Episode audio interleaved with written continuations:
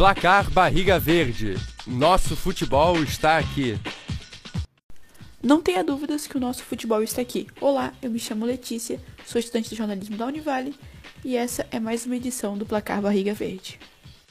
Pela 32ª rodada do Brasileirão Série A, o Havaí e o Figueirense se enfrentaram na ressacada nesse domingo, dia 16.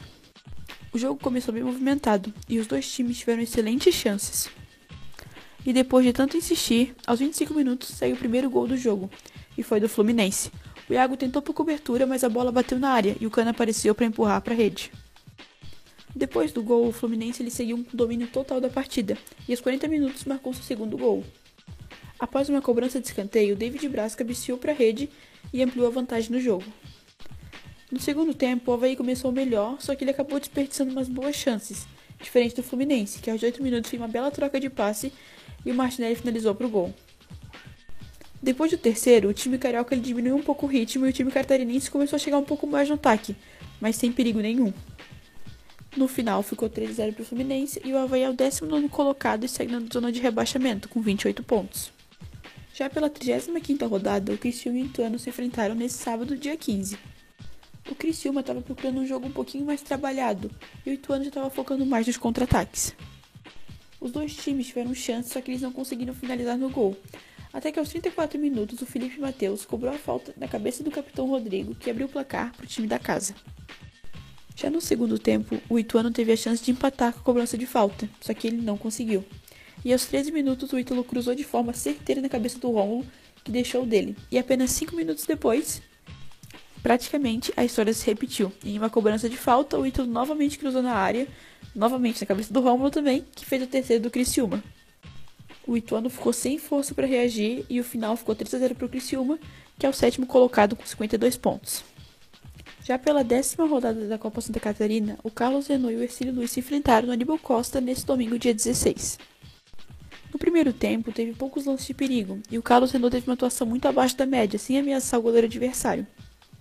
O Ercílio Luiz teve as oportunidades mais relevantes, só que ele não conseguiu fazer a transferência do gol.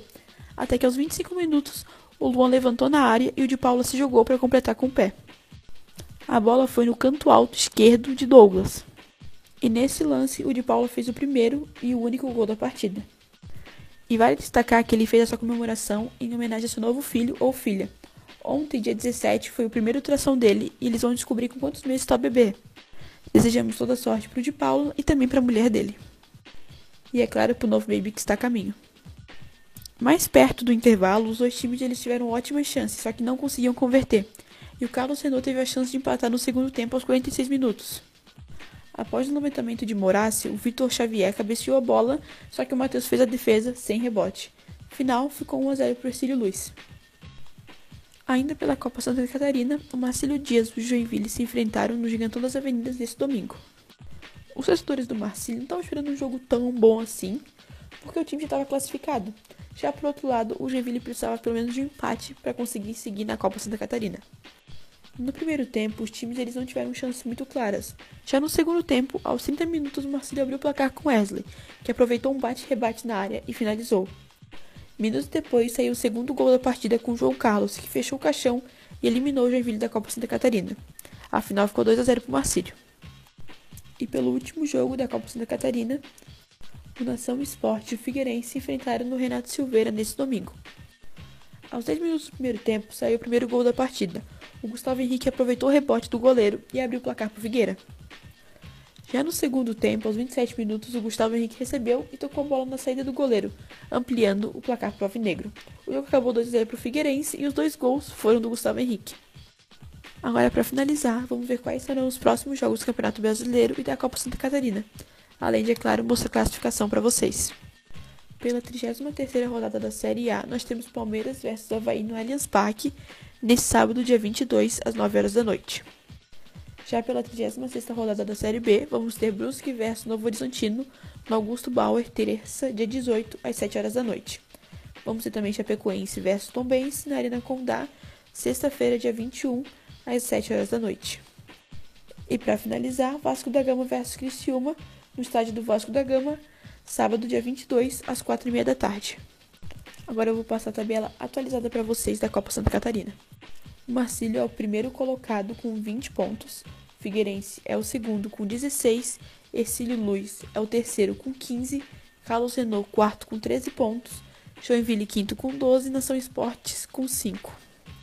As semifinais da Copa Santa Catarina vão ser Carlos Renault versus Marcílio Dias e Ercílio Luz versus Figueirense. O Joinville e o Nação Esportes acabaram não se classificando. Por enquanto é só. Esperamos você aqui no próximo programa para nos informarmos juntos sobre o futebol catarinense. Lembrando que o nosso futebol está e sempre estará aqui. Um abraço e até logo. Apresentação: Letícia Fontanive e Lucas Moreto. Supervisão: André Pinheiro. Edição: Letícia Fontanive. Uma produção do projeto de extensão Oxigênio, Central de Podcasts. Universidade do Vale do Itajaí.